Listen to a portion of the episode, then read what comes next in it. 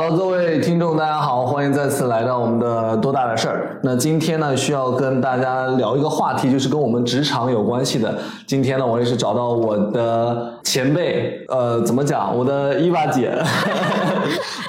呃，跟我们大家一块儿去了解一下我们整体她自己所经历的一些关于职场方面的一些东西。好的，那接下来呢，我们就有请我们的伊娃姐跟大家打声招呼吧。哎，女生听到被叫姐姐应该都不会开心吧？就大家就叫我伊娃妹妹，谢谢。好的，好的，哎呀，我的情商太低了，实在是没有办法，真的是没得救，没得救。哎呀，好的，好的。对，刚刚都被暴露了，是一个姐姐，而不是一个妹妹，工作了十四年的姐姐。但是我我我依然觉得自己很年轻哈。啊我觉得就是女人三十几岁啊，不管什么时候都是最佳的年龄。对，因为我其实，在公司见到你的时候，其实我觉得整体的你的那个感觉，然后你的整体的状态，就给我感觉你非常的有活力。然后你你每一次来上班的时候，跟我们的其他的人都不一样，对，都不一样。然后就穿的特别的精致，然后一个高跟鞋，然后走在我们的。走在我们的办公室里面的那种感觉，因为大家知道我们是一家运动公司，其实我们大家都穿运动装啊等等。然后呃，伊娃呢，她就是整体的那种形象的管理啊对，非常非常的，呃，就是她的整体的呃形象的管理，给我感觉哇，就是真的是特别怎么讲，特别的有活力，energetic 的那种感觉。所以这是我当时我看到你，我还不跟你不熟的时候的对你的第一印象。嗯，谢谢谢谢谢谢 Jalen，这个说的感觉这个访谈可以做下去了啊，这个 有能量可以做。说哈，觉得我能量很满，嗯，就是基本上所有人都都跟我说，你为什么每天都这么有精力和活力，然后有能量？就是我感觉我这个能量像用不完一样。是，我觉得这个可能是跟我自己的一个嗯。职场的选择一个很很重要的点吧，就是嗯我是很追寻自己热情的，嗯、就是不像嗯，可能职场上我们有很多追求，说我是有多少钱是吧？啊有什么样的一个这个职位 title 哈、是光环？那相比这些。呃，相比我可能更看重的是，说我做的这个事情是不是我真的热爱的？啊，那个永远是我问自己的这个最重要的一个问题。所以，因为是这样，所以我基本上每天在做的事情都是我自己很喜欢的，所以这样子会让我自己觉得说内耗会比较少。是的，啊、所以我会更有精力，就是我，因为我觉得每天做的事情都是我喜欢的呀，我没有理由不开心，是吧？对对对，我之前好像也是看过一些呃名人采访呀，包括那个科比啊等等，他们有很多人都在讲说，如果你真的这一辈子，然后找到你自己热爱的事业，然后你开始去做，从那一刻开始，然后你就不算在工作了，因为你就在享受你整个的人生的过程当中，对对吧？但这个说的好像这光环就挂上了，我们不要走在那儿，没没没没，我是一个很平凡的人，很平凡。呃，你在我眼中不平凡，嗯就是嗯好。呃，所以你你如果用几个词来形容你自己的话，刚才除了那个活力，然后充满能量之外，还会有其他的？我觉得真实吧，嗯我觉得这是我自己一个人的一个嗯信念价值观。我觉得真实很重要。我觉得也可能是因为这个原因，我觉得我自己希望自己永远是真实的状态，所以我在应对很多的人和事儿的时候，我会更加的自由。嗯啊、我觉得我们刚刚说这个内耗哈，它有可能是我更少内耗的一个其中的一个一个原因。然后我跟别人去交流的时候，我也是很真诚的，所以我会有很多的工作上的朋友。啊，所以别人一跟我去聊什么事儿的时候，哎，他们就觉得说跟我工作很愉快。所以这种关系的愉快也会让我自己这个能量会会很高。是，哎，呃，我前两天还有人在问我，就新职场的那个，就是新入职说啊、我今天第一天要上班儿，然后我能不能跟公司的同事交朋友呢？为什么不呢？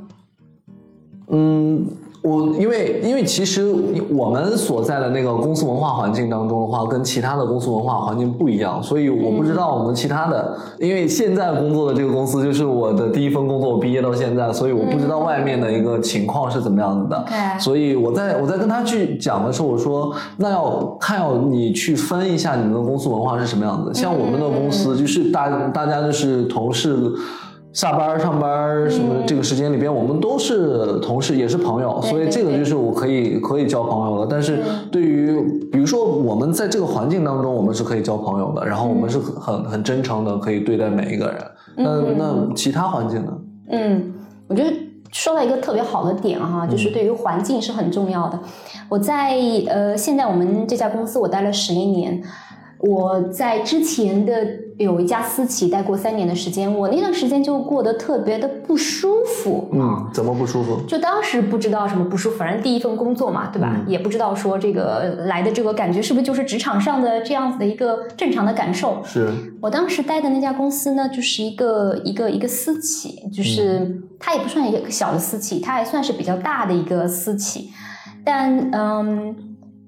那个他的那个文化就有点儿，就有的时候让我觉得没有那种尊重的文化。啊，啊，它没有文化，没有文化放这词儿，没有文化，只有人和机器啊！我会明显感觉说，在那样子的一个氛围里面，就是人是被当机器，就是连轴一天转十几个小时就就这么转的，是然后人和人之间是没有信任的，然后每个人都是满负荷工作。然后我那个时候感觉我每天工作，真的，我现在回忆起来，我一周五天，或有的时候六天工作，我基本上四五天都在跟工厂吵架。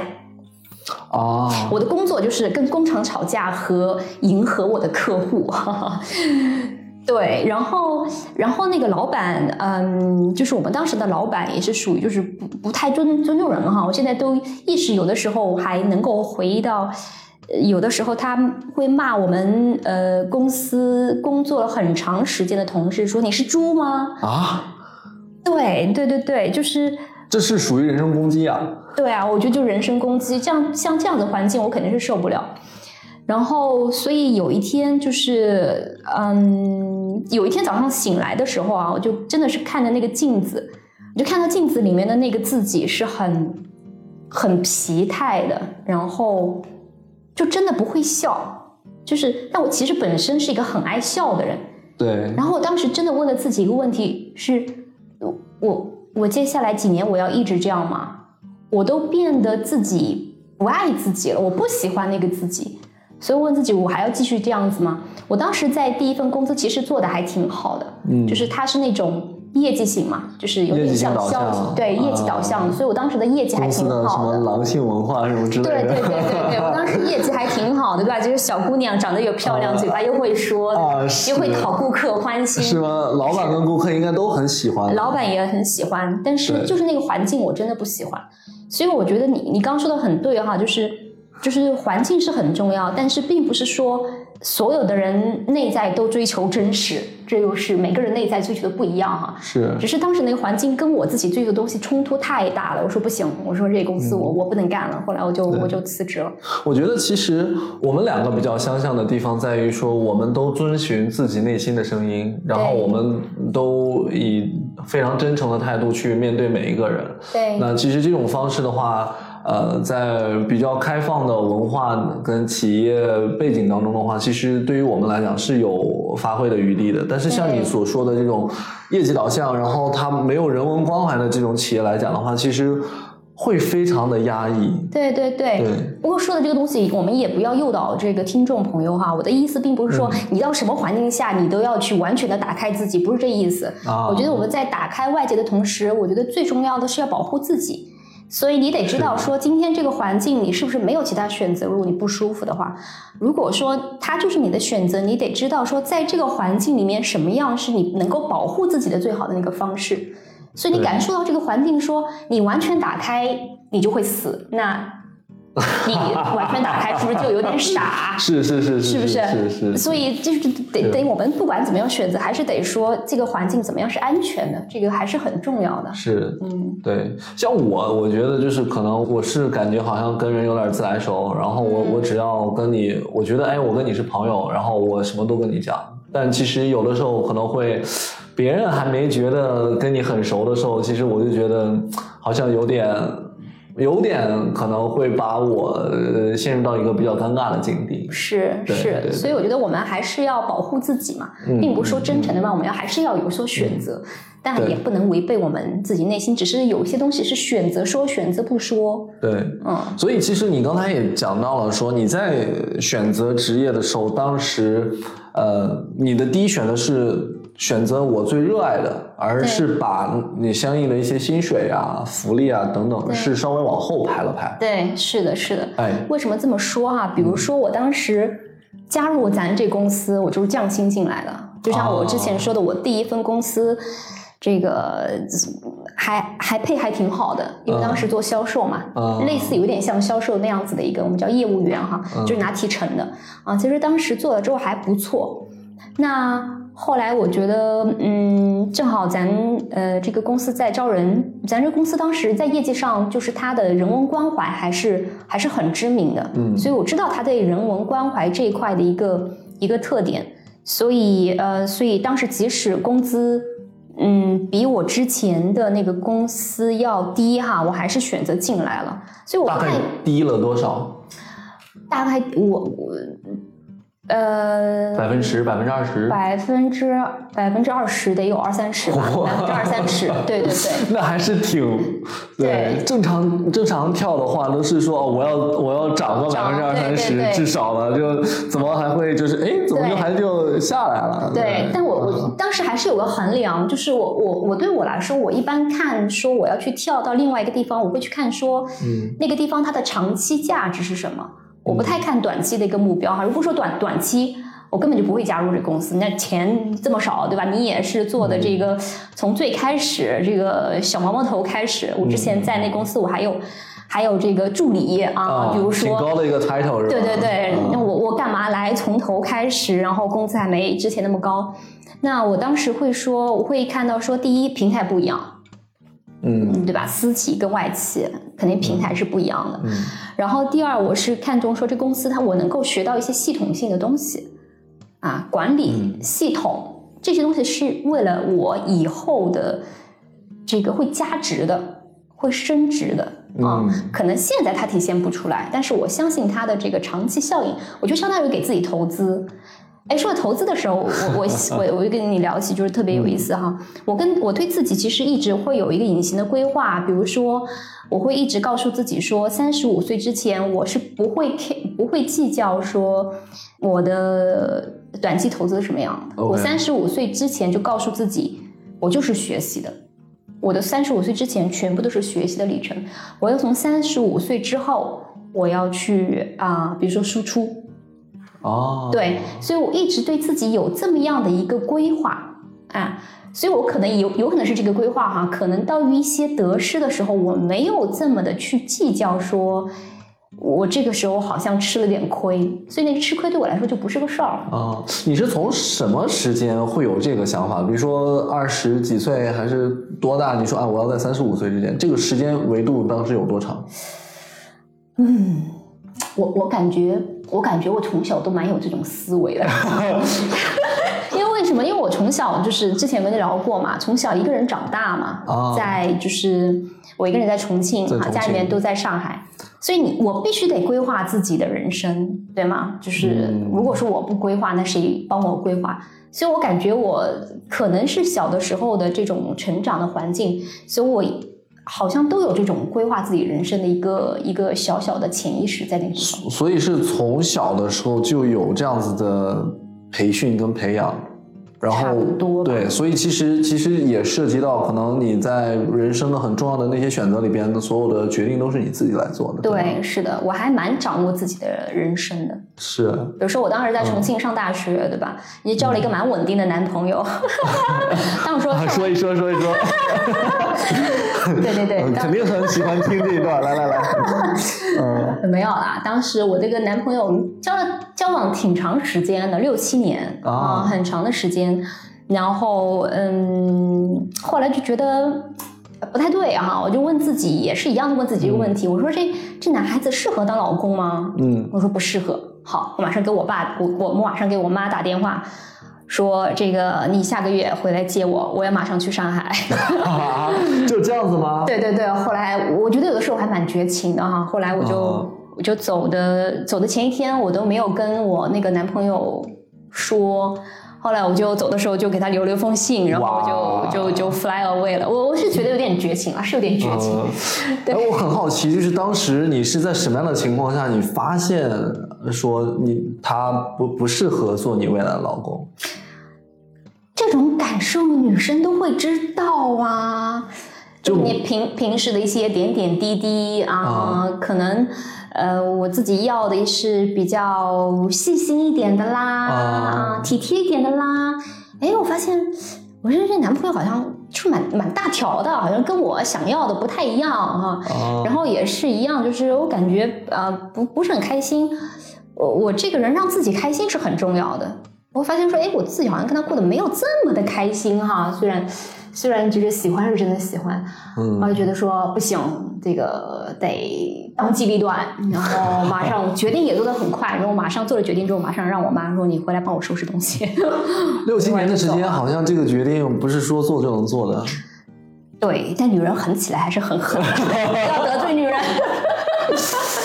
就是啊，厉害了，对，所以会不会跟那个什么，你你你在重庆，重庆妹子，对头对头对头。对，是是在在那个地方整体的生活状态各个方面都是有关系的，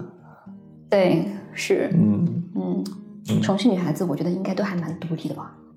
还行。印象中好像重庆女孩子都蛮得都不是说男生是什么耙耳朵，耙耳朵耙耳朵，这一定引起了这个我们重庆听众的共鸣。咱重庆的这个女女女同学都特别优秀，啊，对，那我们说回来，所以就是其实对于你自己来讲，你在做决定的时候，你在很小的时候就已经知道你在未来的规划是怎么样子，所以所以就是你就定了这个目目标，就三十五岁之前全部都用来学习，对啊、用了在工作当中就是用来学习，然后三十五岁之后才会想到去产出，对，对是，我觉得，我觉得这个你拉开时间维度去看这件事情的时候，真的是还挺挺机智的。嗯，对，不是所有人都能看得到，就是以时间的维度去来拉开自己来想。对，我我想不太清楚，说是什么时候这个这个三十五岁这个事儿就突然间变得特别清晰哈，就是我觉得可能潜意识也跟我自己特别喜欢探索我自己是相关的，嗯我我我特别喜欢探索自己，然后看到世间上经历一些事情，我都会作为自己的一个镜子去反思，说，哎，我身上是因为呃什么而去做这样子的决定？嗯所以可能因为这样子的想法，我每五到十年就会去畅想一下，我未来五到十年会是什么样子。比如说，我现在开始设想，我四十岁、四十五岁应该在做什么样的事情。这样子吗？对我，我会的啊、我会会设想说，哇哎，未来五年、未来十年，我我应该要做什么事情？那我现在做的事这个事情，是不是跟我设计的那个想要去的一个方向是不是吻合的？我会问自己这个问题。啊，所以这也是我做职业发展会非常重要的一个一个话话题哈，就是，嗯，如果我发现说我我我要去的那个方向跟现在我待在这个地方就好像不一致的时候，我就会发我就会呃我就会选择变化。啊啊，就嗯比如说之前我还就是呃带这个中国区的采购团队，对吧？我觉得那个时候是我是我最难的一个决定，因为对于那个光环来说的时候，最大的光环。是是是，那个时候是公司也算是在生产那时候算是高层的嗯，这个领导哈，那时候特别年轻，这么年轻有为，年轻有为，哎呀，简直？真的是，还做着这么嗯重要的决定。我觉得当时我我我从那个位置这个去决定再换岗的时候，那个其实是让我最那个决定是最让我最难的。其实那段时间我是有考虑过蛮长段时间的，是就是我到底要选择这些呃 title 光环，还是真的要去我我我我心里想去的那个那个那个地方。我当时应该有纠结过半年，但后来我说不行，我我还是得听我自己心里的声音，我还是换了。啊，这个其实是很难的一个决定啊，挺挺难的，对对对，挺难的，能能感受到。对所以当你比如说刚才你讲到了那个呃，你现在在考虑了未来四十四十五岁等等在做的事情，那你你现在有设想吗？你会未来会做什么呢？有啊有啊，嗯会设想呀。啊比如说我会会设想，会就是我设想了几个，第一啊，这个虽然咱年轻啊，不到四十岁，但离退休也不远。啊我会问自己一个问题：说，哎，我现在做的这个职业，它的这个嗯生存实现是什么样的？，OK，我会发现说，哎，我现在之前做的一些事情，是我退休完了之后，这个故事就结束了。啊，啊，比如说我，做供应链，对吗？我之前说，那我会告诉自己，我就问自己说，哎，那这个做了之后，如果说到了退休，就是做到最顶峰了，那退休退休之后，你你还能用吗？还能做什么事情呢？还能还能延续吗？因为因为咱现在活的时间长着呢，对对对对，医疗水平这么高，能活到九十一百岁，其实没有什么太大的是问题。我说我现在这是退休之后的日子怎么打发？未来还有四十年，对，未来还有几十年呢。啊，就我为什么觉得说，哎，不行？我说我得找一个，就是我第一，我我自己很喜欢，然后第二是，这个是随着我的年龄越增长，它是越增值的东西。嗯就是我当时会第一个会想这个这个这个这个问题，然后第二，我我又特别喜欢自我探索嘛，在人上的自我探索。是哎，我发现这两个东西它可以可以结合啊。嗯就是比如说现在做的一些，就是现在又去了啊，这个从一线又去了这个呃这个文化文化啊文化交流中心，对，现在啊来，了 我们公司的文化交流中心，就是别人特别好奇，我们同事都说、看着你坐在这儿特别违和，你明明打仗了，你怎么来这儿？对对对，但是我当时就想想通了这个事儿，就是因为我会觉得说，呃，比如说以后给给别人传授管理的知识，或者说帮嗯帮大家更好的去支持大家。呃，内在的一些东西，这个东西是随着你的时间经历，它会变得越来越丰富的。你的年龄是给它增增值的，而不是减值的东西。是是，所以这是为什么在一个月之前我又换了 换到了现在的企业文化部也就。也就是从我们的呃在我们现在的公司的这个职位当中的话，是连续换了第三个不一样的职位，是吗？不一样的部门了。啊，不一样的部门，对对对，我这个职位就是做太多了。对，不一样的部门就连续就换了三个，是在过去十一年的经历当中，对，从生产到了品牌，对然后最后到到文化交流中心文化交流中心，完全是不一样的赛道。现在真的是完全不一样的赛道。是，我我们再再讲回来，其实呃，刚才你有讲到关于就是你自己的个人对自己的发展的那个期望，跟呃，刚才也讲到就是，哎，这个公司里边它能给我带来的是什么样的东西？这个其实跟我们的公司的那个文化当中是有很多相似的地方，嗯不谋而合的地方。嗯就我们会有两个圆嘛，对对，然后一个圆是公司的一个项目，它是要往哪里走，然后我们是希望个人的发展项目跟公司的项目是可以重合的，是越越重合越多越好。所以对于你的发展、公司的发展都是同时都在进行当中的是。但如果你的个人的发展跟公司的发展的话，就是出现了偏差的时候，这个时候可能就会出现两个人。就是可以，你把它当做两个人，然后就是这两个人要开始要分手要分手了，啊对，大概是这个样子。是这样的，是这样子。对，嗯，是这样。我我觉得我还是蛮蛮蛮庆幸，就是我觉得在这个公司可以去做做自己啊哈，就是对，我觉得我们虽然我们每个个体都是在公帮公司打工，或者说公司 打工人，打工人。呃，是，如果是我们怀着打工人的心态，你就会很容易被这个环境所影响。是对，因为你感觉我是为这个公司打工，这个公司好像怎么怎么样，就让我自己觉得不太舒服。但其实我我我不这么看啊，我觉得近几年我越来越会觉得说，我跟这个公司是跟公司是合作关系，嗯，这是我觉得对于一个独立的个体来说是很重要的。就是我自己清楚了我未来要走的路，所以我会知道说，我现在在公司做的这些事情，其实也是为了我自己，而不是仅仅为了公司。所以慢慢的，我就跟这个平台变得有点像一个合作关系，或者，说我可以，就是我现在做的事情，我也可以试验，在这公司试验多好。所以那哎公司它也能够能够受益，因为因为我要试验，所以我很勇于，我很勇敢的去创造，我也很勇敢的去尝试，结果我就更容易出绩效。所以我觉得这这这很有意思哈。我觉得就是，嗯，我觉得我们真的要跟重新要去看我们跟公司的关系，不要太变得依附，因为我会感觉到，比如说我们嗯。周围的小伙伴，我有看到有些小伙伴是蛮受这个公司的一些环境的一个影响和左右的。我觉得影响我左右多半是因为没有考虑清楚自己为什么在这儿。是，哎，我我其实有认识一些就是公司外的一些朋友啊，就是他们他们的那种状态，就是他有的时候这个工作的很忙，然后事儿也非常的多，嗯，也是都在一些还蛮不错的公司，但是他有的时候压力很大，或者或者怎么样，他就有点过不去了。嗯，然后就是在上海，我们都在上海，然后就我有很多的那些朋友，他们每个周末的时候，他都要出去喝一杯，嗯，或者他要出去跟朋友去聊聊天，把自己的心情要调整好，就是那种就喝喝酒的那种状态，就是就他们就说，其实他们不是特别喜欢喝酒，但是不喝酒感觉这个事儿就过不去，对，就有这种情况发生，是是是，对，所以对于你来讲的话，其实你完全没有这样子的。我其实这么想，我我还真有。我我记得那个时候就是刚加入，刚加入公司的前六个月，我其实挺痛苦的哦。你知道我前六个月，我当时其实我提过离职。哦，这样子吗？是是是，因为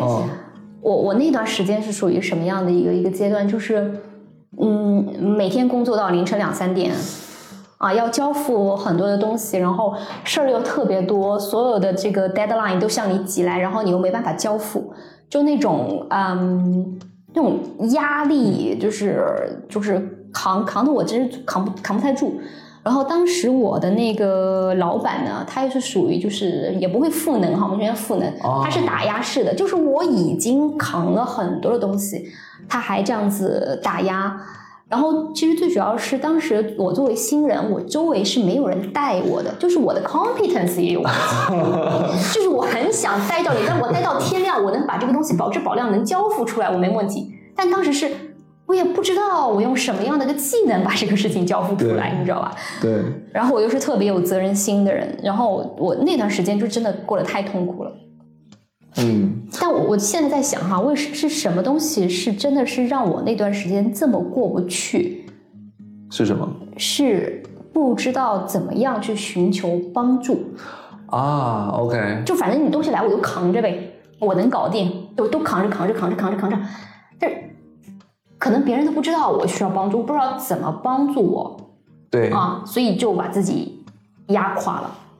哦，其实我我自我感觉是因为，比如说我们我们有很多的东西是需要一个新人在这六个月的时间里边要尽快的去掌握去学习。如果你没有一个 mentor 的话，其实这个过程会比较。漫长，就是好像在那个时候还没有一些新人的培训计划，所以做的都不是非常的健全。对，所以这个时候你在上来的时候，就是这里一下那里一下，其实你自己的工作的优先级，你可能也会出现一些混乱。对，再再发现你是一个对，再发现你是一个特别要强的人，你就觉得我这个事情我看一看就懂了，我会了，然后我就来做它。对对，是这样是这样，当时就觉得到处都在着火，你知道吧？到处在着。火，然后好像我又有一个期待，说我能把这些火都弄起来，然后周围有没有人这个帮助哈？那段时间特别特别的，嗯，特别的痛苦。但其实从那次事事情当中，我也能够呃，就是反思自己哈。就像我刚刚说，我其实很喜欢的是通过所有的事情，就反思自己到底是什么样的原因让自己卡在那个地方。我觉得就是两个东西，第一是你不知道怎么样去寻求帮助。哦。嗯，我觉得这个是，嗯，这是非常要命的事情。然后第二，不知道怎么拒绝。哎，嗯，可以，可以，可以来具体的去拓宽一下这个部分的内容。嗯，为什么说这两这两个东西啊？第一，不知道怎么样去寻求帮助，就是。就好像，就我我我觉得就是不止我哈，我周围好多那么小伙伴都有都有这样子一个问，就是毛病，就这事儿我都能扛，就我就扛着呗，嗯，就是就就不知道怎么说，哎，我这个事情做弄不了了，然后摊在这个团队桌面上来说，就是谁能帮我啊？这事情我就做不了，就承认自己的脆弱。对这个东西，其实可能我不知道在其他的公司是怎么样的，是不是会有人不这样子去寻求帮助的原因，是因为他害怕他自己被领导看到说，哦，觉得你的工作能力不行，或者他对领导来讲，他可能呃，就印象当中就不太好，就觉得啊，你我教你的任务，为什么你做不了？或者对，也有可能，我觉得跟性格也有关系。嗯我觉得性格就是，就像我说的，我从小一个人长大嘛，就特别喜欢扛事儿。就好像是扛事儿，就就就就好像就是我不知道，就默认模式啊，我觉得自己很厉害，所以就是就是就要慢慢的承认自己不是所有的事情你都能一一个人扛下来的。我觉得这个这是非常重要的一个功课哈。嗯然后第二个，它也跟去嗯去怎么样去拒绝是相关的。那个时候就是要在私企被 PUA 惯了，你知道吗？老板就就是什么东西扔给你，就是你本来只能做十件，扔给你一百件，你都都做掉，就是啊好像已经有这种习惯模式。所以当我当时技能也不行啊，就是也没有人就是能够老师带带我的情况下，我还接了很多很多的事儿。就是老板给我，那我就接下来。老板觉得说，那那他接下来应该没事儿嘛，对吧？我也没有主动的去告诉他，今大家我这个事情做不了了，我就最后就把自己压垮压垮了。哦，所以还是还是挺难的。所以就是第一，一定要寻求帮助。像我的这种性格的话，我肯定是我我我第一时间就说啊，这事儿好像怎么弄，我得先去问问别人是怎么搞的。对我好像我好像确实这个点上面不太会那个什么，有有的时候我会觉得自己很厚脸皮，甚至是在那个刚开始工作的时候的那个那个阶段说啊，不要告诉他，就是有有一些我的我的。领导或者是稍微比我更资深一点的同事，然后说你不要告诉他先，你让他自己先想一想。太多了是吧？太多了，太多，对，跟跟可能大部分的人相反的，就是可能大部分人都是属于啊，我是需要去寻求帮助的，我不能老自己一个人扛。对，而且另外一个就是 say no 的能力，其实不是谁都可以。不是的，这这是这这两个东西都不容易的。你会看到很多的领导现在为什么做的这么痛苦？有好多领导他们他们也喜欢扛事儿。这样子吗？对，就我我现在在我们公司是做这个呃领导力的这个模块嘛，嗯，包括也在外面上培训。现在就是就是有很多的领导领导为什么做的这么痛苦？因为他把所有的事儿都自己扛在身上了，或者说他喜欢去去去去控制哈，他喜欢控制所有事情吗？，对，控制所有的事情，所以我我我都得知道。但它也是一种不知道怎么寻求帮助的一个表现嘛，对吧？你你你就让下面的人去做掉就就行了。你告诉他说这个事情我弄不了，或者这个事情谁是最好做这个事儿的人，不是我，那应该是谁？就把这个事情摊开来看，就是这个就是刚才你所所说的父权嘛。父权，它也是父权，对对，所以我你我那我们讲到父权了，那我们也可以展开这个话题聊一聊，说，哎，如果你是一个公司的小领导，嗯。那你这个时候有遇到过同样的问题，你都把这个事情来扛着，嗯。那这个时候或者是一甚至是一个 team leader，然后来做这种事情的话，那怎么可以赋权自己的 team 来做这件事情呢？嗯。嗯，首先说这个事情不要大家不要作为标准答案哈，我说一下我的浅薄的一些想法，因为不同的环境的确是不太一样，是。就是一个团队它其实是属于不同的一个阶段，比如说在初创阶段。这个团这个团队的领导者，他一定要要做很多事情的，是，因为他的团队可能有很多是刚刚进来的，不知道这个事情到底是怎么样的一个情况，对吧？就需要这个领导者要要要从零去到一的去搭建一些东西，对的，而且那个时候是那个阶段是非常重要，你搭错了。这项目就不知道咋回事儿了啊！所以如果说在初创阶段，这个时候是肯定是领领导要费心一点。那对于后面的一个时间，对于一个领导者，对我来说，他最重要的是有几个能力：是第一，他是不是能够呃去发现他的这些团队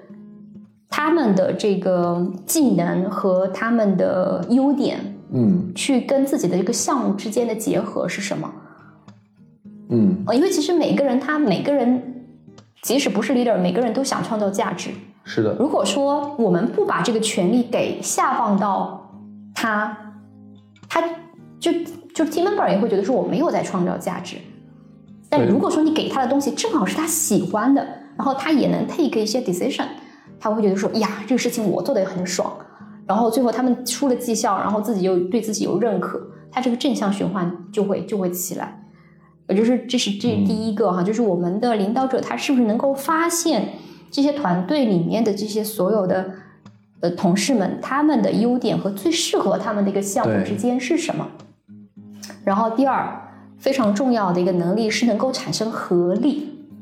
这是一个领导者非常重要的一个特质。呃，很多很多的团队领导者他们是属于单兵作战很强。你发现我们很多的团队哈，其实都会发现说，哎、我在自己单兵作战很强的时候，所以我才我才上去的，对吧？是才升职的。是的，是的，就发现说呀，怎么就是有些小伙伴儿就升上去之后，发现团队咋不行啊？你没发现这种情况哈？啊，对，有的有的，对就是觉得好像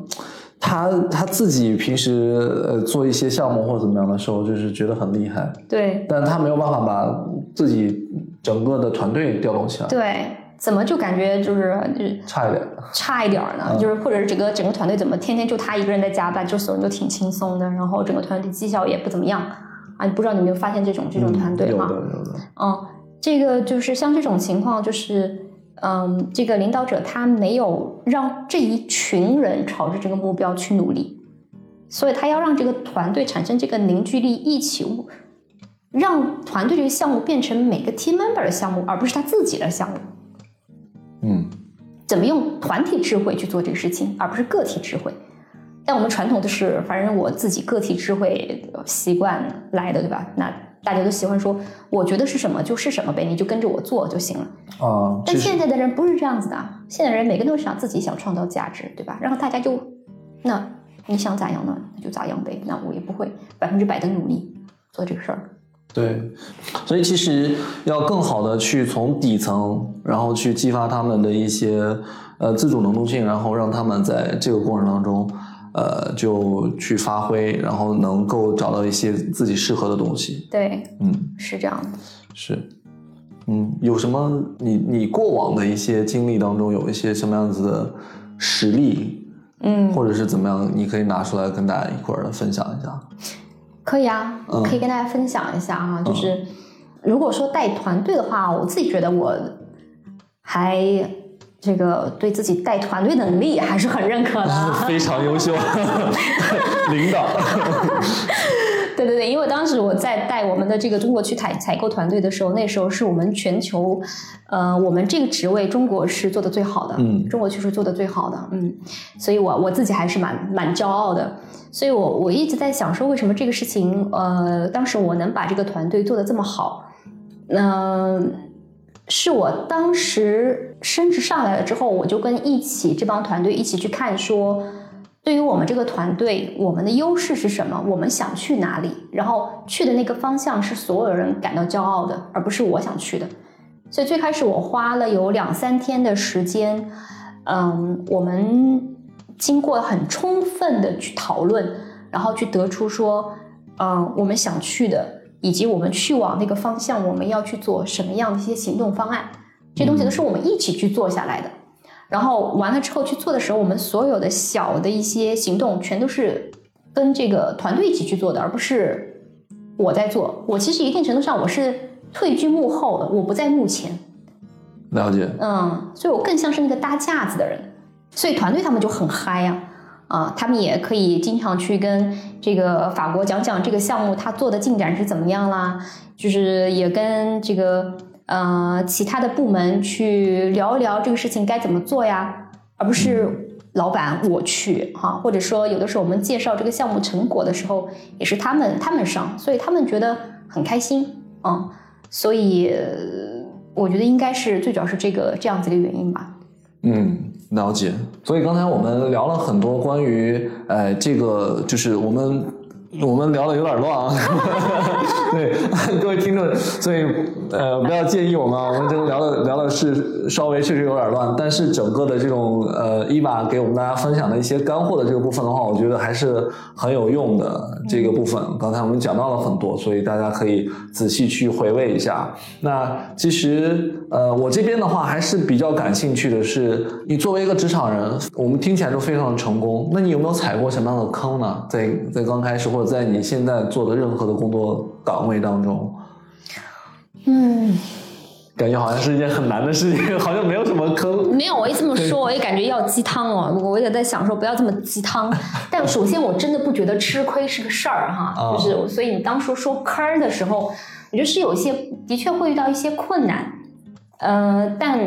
我我一般我这个人比较积极乐观，我会把这些就是困难都会把它呃转为从这个事情中我学习到了什么，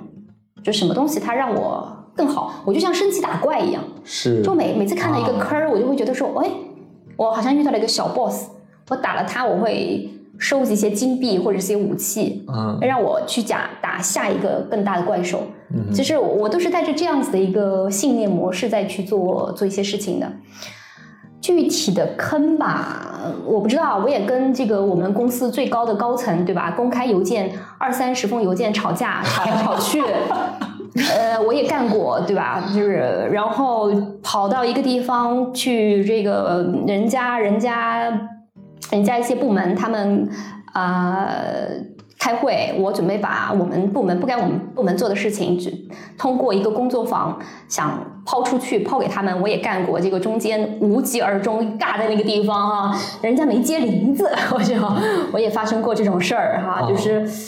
但我都不觉得它是个事儿，你知道吗？因为我对我来说，我一我都会问自己几个问题：第一，这个事情要不要做？是该不该做？该做，那要不要去做？那就去做就行了。那这个结果好不好坏，我我我觉得就是不要违背本心就行了。我会我是这么看这个事情哈。嗯，我觉得你的心态就是正好符合我们我们的那个节目哈，我们的节目叫多大点事儿，事儿，对，太，多大点事儿，点事儿。哎呀，真的是，对对，就是我觉得你整个的心态都非常的放松，就是而且你会看事情会非，就是真的是很积极的那一面去看待，呃，发生在你眼前可能的一些呃挫折也好，或者是一些。呃，阻挡你、阻碍你再往前去、去向向前再走一步、再够一下的这种情况，嗯所以还这个还让我就是不是说我们简简单单就是活在那个呃视频里边、电影里边说哦，这个人的心态是怎么怎么样，他调整，但是活生生的身边就有这样一个人的状态就是这样子，嗯，对，那还是很很很很了不得，很了不得。对于你来讲，其实我觉得在整个的工作过程当中的话，无论是谁啊，多多少少呃都可能会有一些负面的情绪啊，然后会有一些对对，你是怎么去排解这部分的？你嗯如果你有的话，因为你 energy 很强，然后你很多的呃很多的正面的情绪，嗯那你你有没有那个负面情绪，或者是你觉得 energy 很很很低的时候？有有有有有，我我我我有我有能量很低的时候啊。你刚刚说，就是说可能这个翻过了这座山，然后再看之前那个山，觉得现在是很风平浪静啊。嗯但有的时候，就是公司有的时候总归会有一些呃比较政治的事情哈，就是特别是你做高管的时候，感觉是要被掐掉嘛？但但是这样子的，因为可能每个部门它的利益点不一样啊，嗯所以有一些东西就会变得比较 tricky。那呃，像以前就像我说的，我带那个中国区的采购团队会比较年轻，对吧？就是跟我合作的那些这个呃小伙伴们，利益相关的小伙伴们，坐那个位子的，都是比我大个大约二十岁的。哦同学。哎呦我的哦，天，有有有有，经常被碾压，经常被碾压。对，那个时候也有也有这个时候，嗯，我记得有一段时间，就是呃具体 case 就不说了，这时间太长啊。嗯但是也是跟某一呃某一利益相关者，就是我们也是纠缠的蛮久的。嗯我当时那段时间，我就是有点有点焦虑的，那段时间不知不觉我瘦了七八斤，啊，就晚上睡不着觉。哦，有有有有，我大概维持了好几个月吧，那段时间就压力非常大，压力非常大，对，压力非常大，就是，嗯，但我我我觉得后来我当时是怎么过来的？我觉得第一就是我我我有有小伙伴哈，我会跟我的小伙伴会去会去听一下他的一些想法，就是我会抒发。啊，我觉得这一点就是女性比男性强的一个原因哈，就是哦女性会抒发，会会会跟我的找个闺蜜是吧呃对，她也她也是她也是男生，是我们那群也是比我大二十岁的那群利益群体的另外一方跟我的这个我们关系还是比较好的一个、嗯一个一个小伙伴啊，他的经验比较丰富，所以我基本上算是一个有有一个有一个参谋一样的一一样的一个人吧，就是我有什么样的一个困难，我都会跟他聊，听一下他的想法是什么样的，等等等。然后同时，我觉得自己也比较积极主动。我一边卡在的地方，我也会去看说有没有什么其他的出路能够帮助到我。所以呃，anyway，最后我就找到了一条出路哈。然后对，就是听起来这个是个贵人，也找到了一个出路，也对也也挺有意思。所以我觉得当时我怎么过来的，我觉得积极的去找方式方法，即使你会觉得很难受，但是也不要放弃。嗯嗯，然后也会跟找到同谋，比如找到同谋很重要，就是谁跟你是，嗯，是是跟你就是利益是站在一起的，嗯然后多多交流，就是这这两个是最重要的吧。嗯，好。那我们再把话题再转回到，就是我们刚才呃说这一路，然后不停的在探索自己，然后在发现自己，啊呃，因为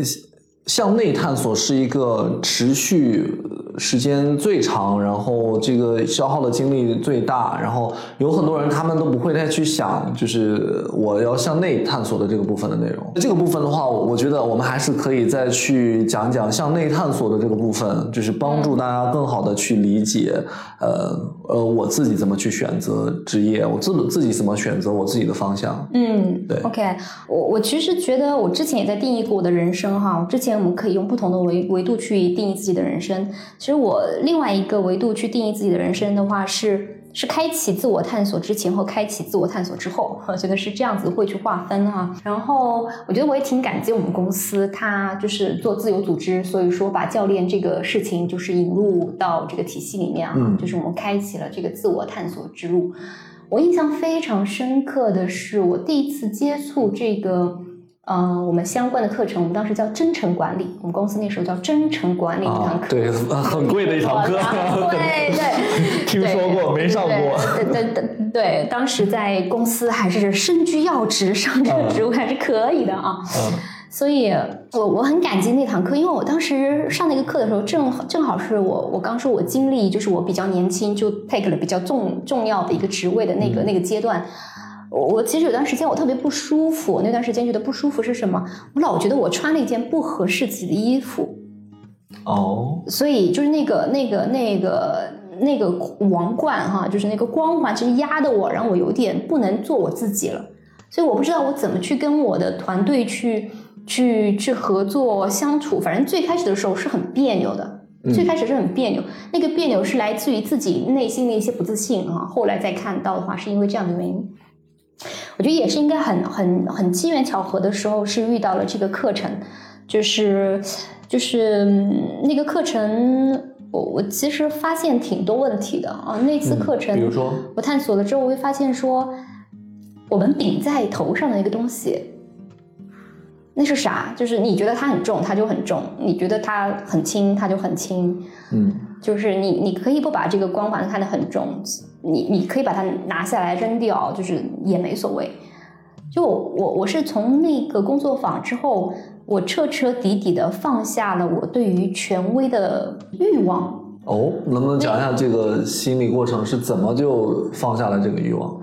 就是在那堂课中，我们有很多还有很多问题哈，比如说你当下是是什么样的一个处在什么样的位置，是什么样的感受，你为什么会有这样的一个感受？所以当时我就会意识到，嗯，我头上我自己给自己戴上了这个贴了这个标签哈、这个王冠，我会觉得说啊，你现在是这个 leading team 的大老板了。好像你得，好像是应该是什么样的姿态哈、装到那个姿态里面去，好像有这么一个声音。但其实我另外另另外一个声音是我我是希望成为我真实的自己的，嗯所以这两个声音其实是有点对抗的。所以当我在平时做事情的时候，就没办法知行合一，就会变成我刚刚说的，就我老觉得我穿了一件自己不喜欢的衣服，然后就是笑都是戴着面具啊，这种就是特别的不舒服。所以当我看到这个东西的时候，我我觉得那个壳其实就慢慢的有点裂了。但真正的裂的时候，是我觉得那堂课我们就是快结束的时候，有一个我们当时做很多一对一嘛，我们当时有一个有个呃一起上课的上课的小伙伴说，嗯，伊娃，你知道吗？有的时候你如果说走向走下神坛，你会更可爱。哦，就是他会有这样子直面的反馈给到你。对对对，我我当时那句话就就感觉那壳完全就就破了，你知道吗？就会觉得说呀，这谁这神坛是谁搭的？我自己搭的，你踏下来也不会发生什么事儿，你反而更真实。所以就是那堂课之后，我会发现说哇，人内在给自己设的很多的这种框，会多么的影响我们平时的这个这个行为。啊、也很影响我我以什么样的一个态度去活着啊？就像我刚刚说的，我很看重说我我活得很开心，嗯。结果发现那段时代我带着东西我不开心，我就发现这这不行，所以我我我从那以后我就是变成了一个非常真诚和灵活的一个 leader，我不会把自己放到一个 leader 的这个架子上，好像觉得说你们都都得听我的，嗯嗯嗯，我就变成跟大家更容易跟大家平等的去去合作，所以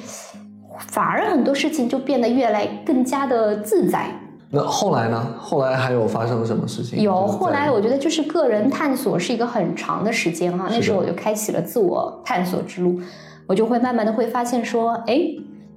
比如说有的时候有有有一些，有的时候会发现说，为什么我跟一群人，呃，经过一群人的时候，我会先看到就是大老板们会跟大老板打招呼，然后有的人有些人我会忽略呢。哦，不知道你们就是听众们有没有这样子一个经历哈？就看到一群人，但是你你不管怎么样，你好像有一群人是特别的看得特别清晰，有些人好像就不在那个地方一样。哦。嗯，嗯，对我来讲的话，其实还是有点难的，因为我本来有点脸盲。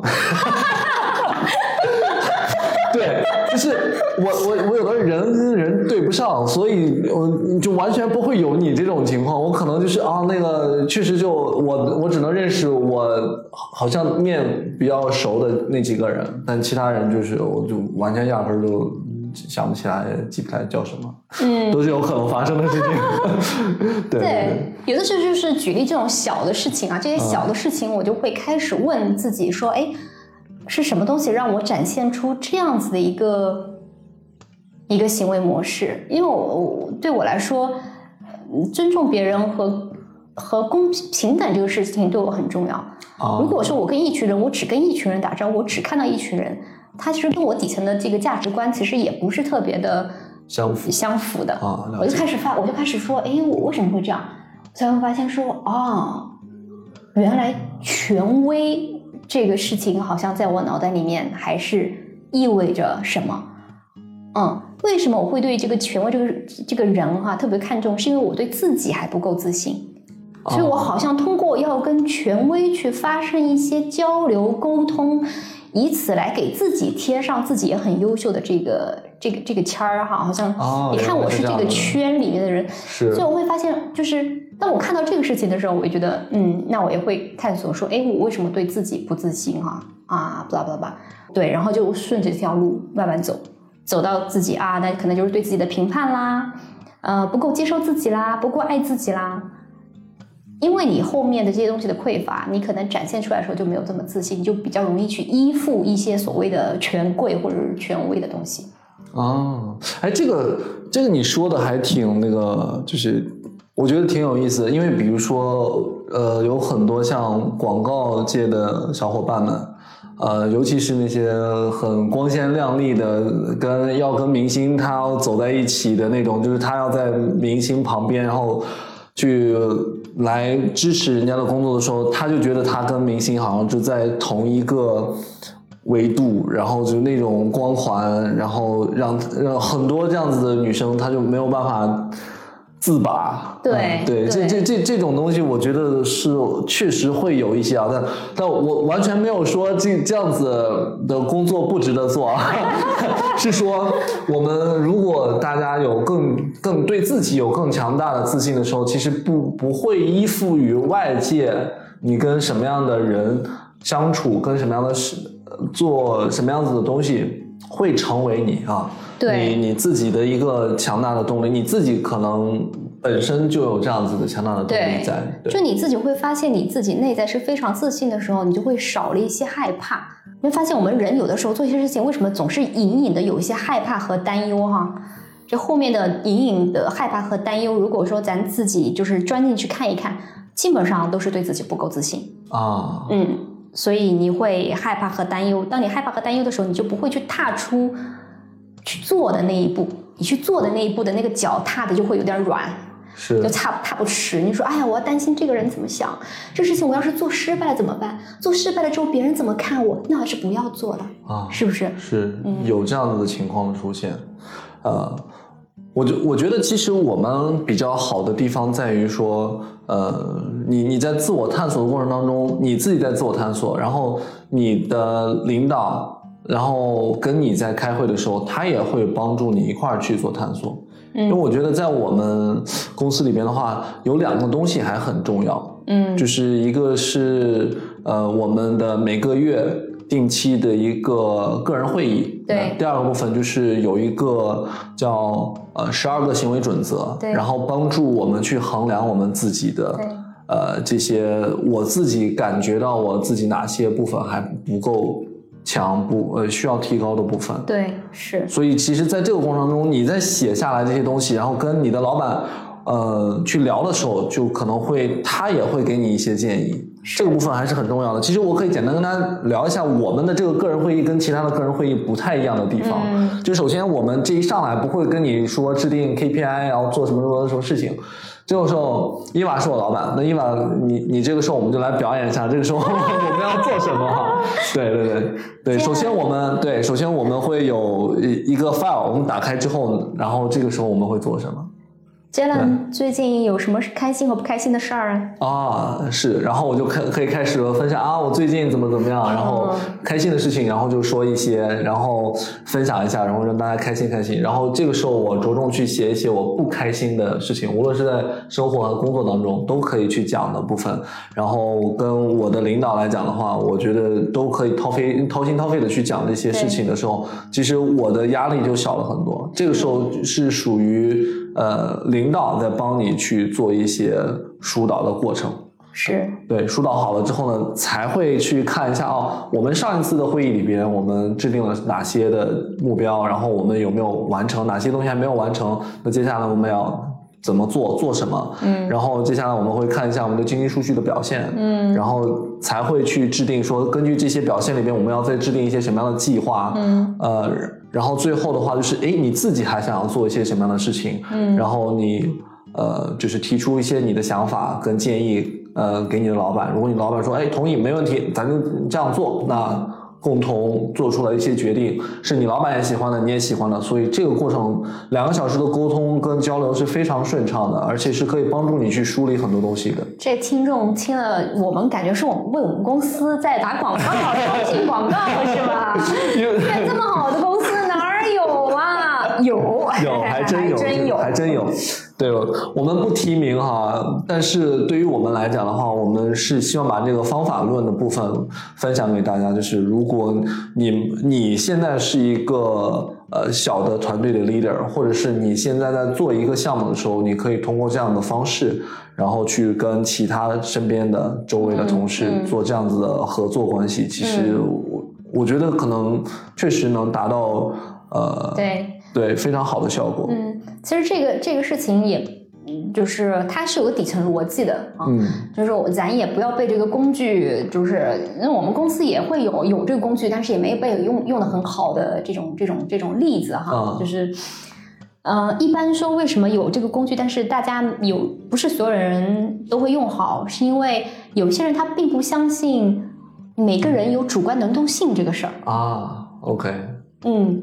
就为什么呃，咱公司愿意说是你开心不开心这个事儿，到行动方案到最后的衡量标准这个逻辑，是因为我们相信说每一个人他都有自己 take 自己的决定的这份愿望啊，愿望，这份愿望啊，就是每个人都想自己做自己的决定的。然后当他自己做自己的决定的时候，那个时候是大家能量最高的时候，是体现他自己自身价值的时候。这个是最后面的一个底层逻辑。而且我们相信说，我们的呃，就是 team member 他们自己做的这个决定，有的时候比我们好。他这个是一个非常重要的一个前提。但这一点不是所有的 team leader 他都相信的。嗯有很多领导者觉得我能坐这个位子，我看到的比你多呀，我接触的东西比你多，我比你聪明啊，你得听我的，是吧？就是嗯是对对，就是人性的博弈嘛，哈，是就是这这这两讨论其实也是挺是。挺有意思。对，我觉得其实在这个他们两个人只要能坐下来，然后在讨论这个过程当中，其实作为 leader 的角色来讲的话，他其实可以呃循循善诱的把自己的想法讲出来，然后跟跟 team member 去商量。其实这个部分的话，是一个你所说的博弈也好，或者是在交流的过程也好，我觉得他们肯定是可以达到一个比较好的。共同的决定的，就不是说谁单方面，然后就做一个拍板就做这个，嗯呃，就不见得就是一定是呃 team member 可能嗯做这个决定是做的最好的，那他可能只看到了这一部分，盲人摸象嘛，你只能摸到一个腿，那这个时候 team leader 来的时候再把这个扩大一点，他可能会做一个更好的决定。，对。是而如果说听众你也是一个团队的一个小小领导，管他好不好用呢？反正你都各种各样的方式都尝试一下呗。是的，对吧？什么样的方式适合你，你就用啥；啥方式有这个有效，你就用啥方式就行了。是是是，对，因为我们就是完全都是在分享我们自己过去的工作的经验当中的一些东西。我们我们相信人是有主观能动性，我们相信人是可以很主动的去做自己做的决定，然后可以非常有责任感，因为我们自己就是每一个人都提倡的是有责任感去完成这件事情。是，所以其实在这个的过程的当中的话，我们不太会把很多的去控制他在做的这个过程当中的一些东西对。哎，对我们可能更多的会跟他看一下做的结果是怎么样子，哪些地方是可以提高的。是，好了，我们刚才也聊了很多了啊，就是其实呃，我自己也在这儿分享一点我自己的一些就关于职业发展的一些心小的心得。刚才伊娃也讲到了，就是呃，一定要找到自己热爱的那个部分。其实我们这里的话会会有一个。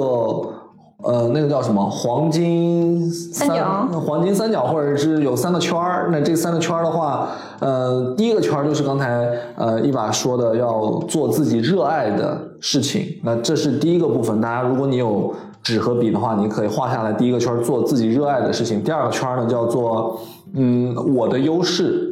第三个圈儿呢叫做呃职业机会或者职场机会。这三个部分，三个圈儿交集的部分，其实才是我们这个人想要选择的部分。比如说拿我来举例，呃，我自己是很喜欢呃做一些演讲也好，或者是做一些呃文化传播的事情也好。其实呃关于人的这个部分发展，我自己很喜欢去探索或探索我自己，或者是我我对于其他人有着很强烈的呃兴趣和探索欲。所以其实，在这个部分的话，呃，我喜欢跟别人去交流，然后我喜欢去呃可以启发别人，所以这是这是我自己喜欢做的事情。第二部分是我擅长的部分，我自己擅长的就是，比如说我的表达能力，我觉得还可以。那我自己又很很热爱运动，那这个热爱的运动里边也是成为我擅长的那一部分。对我，我在本科的时候有学呃学学体育，然后从小踢足球，所以这个部分的话是我很擅长的。我我知道一项新的运动从不会到会的这个过程，我是接受能力非常的快，我是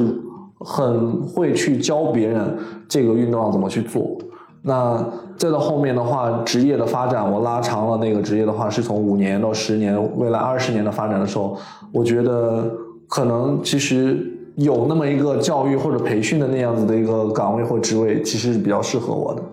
那这三个圈合在一起的时候呢，哎，发现好像如果我要要融合体育，要融合我自己对于人的探索也好，或者是做一些团队合作等等，然后再包括我的教育培训，对这个部分加起来的时候，我就觉得，哎，好像确实是做一个体育老师还是挺适合的。而且体育，我的这个体育老师就就不一定是只是从身体上去锻炼，呃，锻炼一些学生，那从那个呃。那个思想交流上面，然后如何通过体育运动，然后让他们培养，培养他们的领导力，培养他们的团队协作，培养他们的沟通能力等等，这个部分我觉得这是我想要去走的方向，所以我后面才会觉得，嗯，我之前做的那个商业其实跟我的这个路子就还挺挺不搭的，所以我就在工作六年多的时间之后，然后又回呃回到我原来。的老本行那边，虽然那虽然当时只有在大四的时候当过一个学期的体育老师跟班主任，就是教初二学生的那个，对，带着他们，所以在这个过程当中，我希望就是可以发挥这一部分的，嗯，然后把这三个语言就跟大家分析清楚了，你也可以去分析一下你自己的，嗯，那这就是第一步的探索，那。呃，伊娃也可以分享一下自己的那三个圆是怎么去想的。我也分享一下，就是为什么我刚刚说我们，如果我写简历哈，就是嗯，我说我是十四年的供应链经验，嗯，但是我现在完全不再做之前那个供应链的事儿哈，是，就是这一个月之前，我说我知道这个企业哦，文化交流中心，文化交流中心啊，就为什么到这个这个地方来？我其实也是用这三个圈在做了一些分析，比如说。我非常热爱的东西，就是我特别喜欢跟别人交流聊天儿啊。我的能量来源就是跟别人交流来聊天，是我也是出来的。对，外向型人格，ENFP 耶。对，就是这，这是我的 passion。我跟别人在输出的时候，那个地方我会，我会很有能量。然后第二个呢，如果是我说我的一个技能层面的话，其实我在好几年前我在开始探索自己的时候。只是我已经在呃人的这个模块在外面已经学很多东西了，比如说我在学教练，然后我现在是一个。国际认证的一个专业的教练，我刚拿到了这个证哈，几年厉害，厉害！对，就是我真的是，就是我所有的周末都在都在干这个事儿哈，就是把自己的副业做起来。对，这个教练不是我们就是教授体能上面的那个教练，教练，然后是真正是陪伴，然后你可以解释一下这个部分。教练就是他会帮助一个人。让他发挥出他的无限潜能的一场赋能性谈话哈，谈话者有点像是这样子的一个一个。经常这种教练的话，其实是有一些很多的高管 CEO，他们在觉得自己就是有卡住了，卡住了，有很多的一些问题的时候，他们会寻求这样子教练的合作和帮助。他会帮你看到一些你视角上的一个盲点，嗯，去迈向你觉得不可能的一个可能。啊。对，当然它是一个不是要给方向，不是。给建议，它是一个对提问题，然后就是通过提问题的方式让你自己去发现答案。对，是的。所以我在这一块呢，因为我之前喜欢，所以我这几年基本上也在外面一直在学这块的东西。嗯，所以在这一块这几年也面慢慢的变成了我的技能啊。除了这个之前唯一的供应链，我也给自己这个这段时间也新新新加了这样子一个技能。嗯然后第三，career path，对吧？正好我们的这个这边需要怎么样的一个人？哇，一拍即合，我就来了。再加上最重要的，我刚刚讲的，我要想到说，这个职业是我未来我在六十岁、七十岁，我头发花白的时候，它都是非常有价值的东西。为什么我有一天我很 convince 这个事情哈，我这么认可这个事情，是因为我脑袋里面就会出现一个图像。是当我就是头发花白的时候，我周围坐了一群小伙伴，我在跟他们分享我对人生的一些经历和想法。嗯，我脑袋里面是有这样子一个画面，所以我觉得说这个事儿可做。听起来像是一个智者。对，所以我觉得三十三十几岁啊，就是又感觉回到那种初学者的一个一个心态。我操，感觉现在又像。回到了最开始的时候，加入职场的那个时候，只是我现在花的时间是，我可能需要在我我我六十岁或七十岁的时候，是我行业上是行业上的一个顶峰时期顶峰，对，那个时候是顶峰时期，对感觉好像是又找到了自己的第二春哈，对职业上的第二春。对，就有点像第二春的一个一个样子。但这个东西是我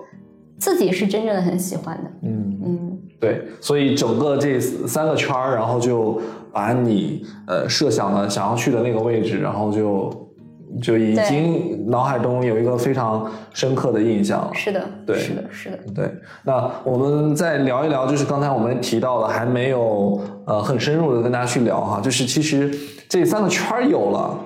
那我们其实还得借助一些工具，然后帮助自己去确认这个部分的内容。所以是为什么我们刚才会一直在讲呃 MBTI 测试，然后再讲自己的呃人格类型是什么样子。那伊万也可以跟大家来去分享一下，就是你认为的这个 MBTI，然后大家要怎么样去呃去去用好这个工具。嗯，我其实都觉得，大家有没有做过？平时有没有做过一很多测试啊？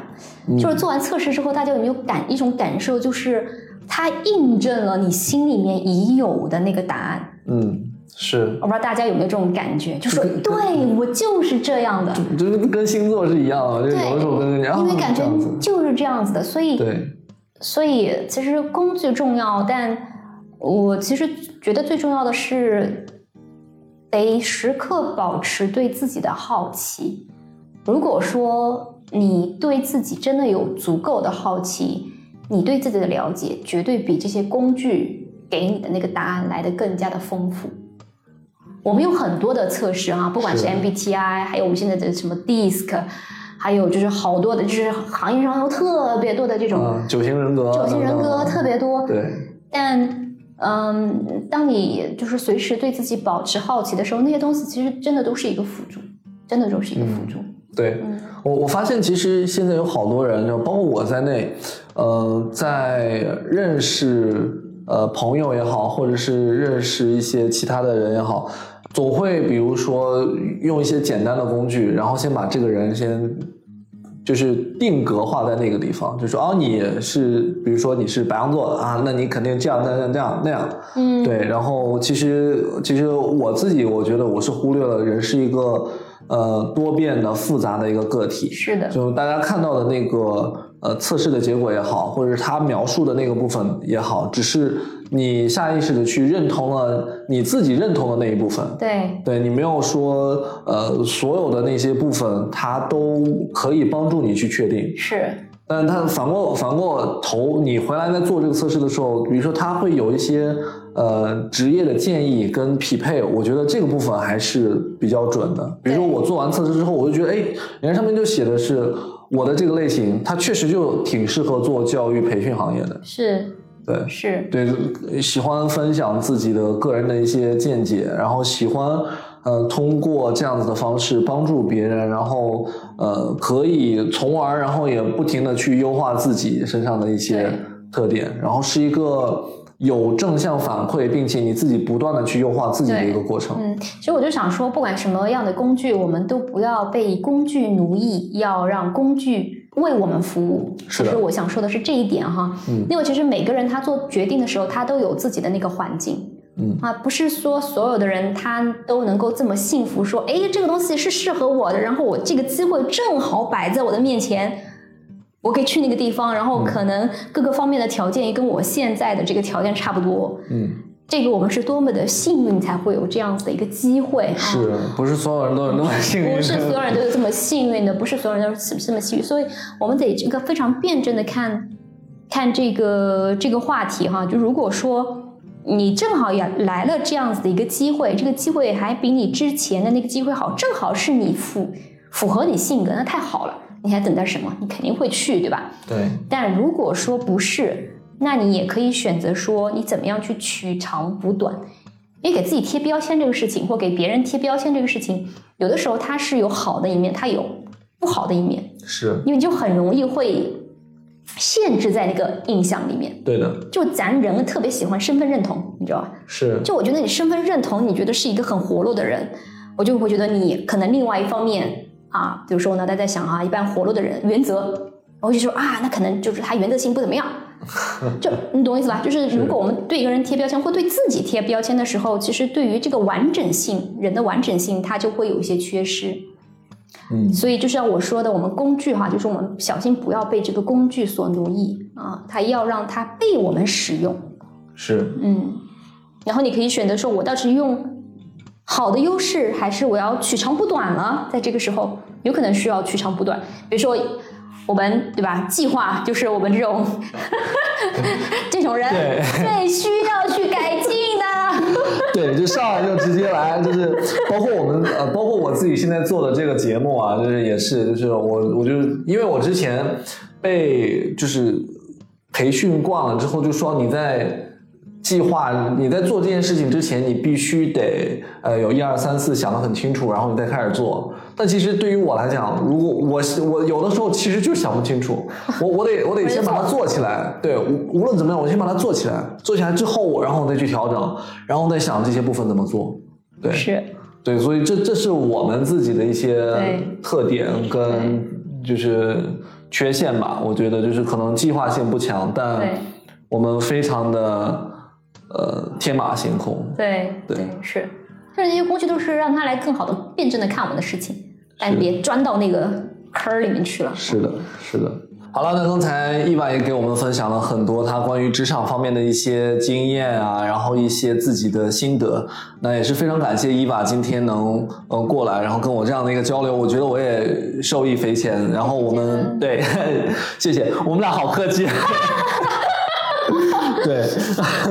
老熟人了还这么客气。面具赶紧戴上。对，如果各位你们在听的过程当中的话，你们觉得呃有一些什么想要跟我们去互动的部分啊，欢迎呃在我们的评论区去留言，然后每一条评论呢我们都会去看，然后希望也可以通过我们不成熟的一些观点跟大家去一块儿去分享，然后希望我们在这个过程当中可以去啊、呃帮助到更多的人，在整个的职场生涯当中可以走得更顺更好。好吗？那今天的多大点事儿这个节目就到这里了，那我们下期再会，拜拜。拜拜。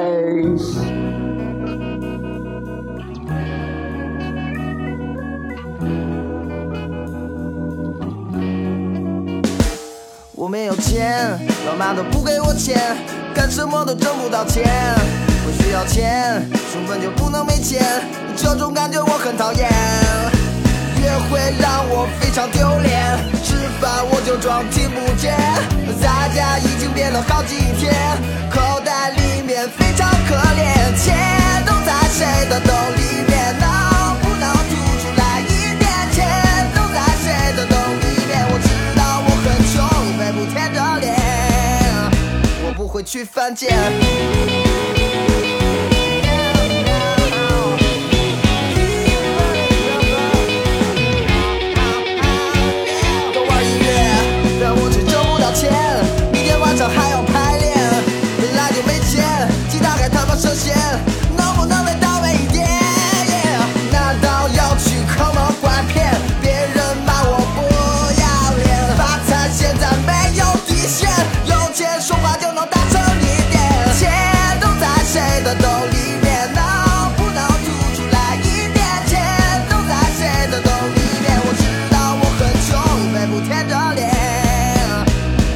去犯贱。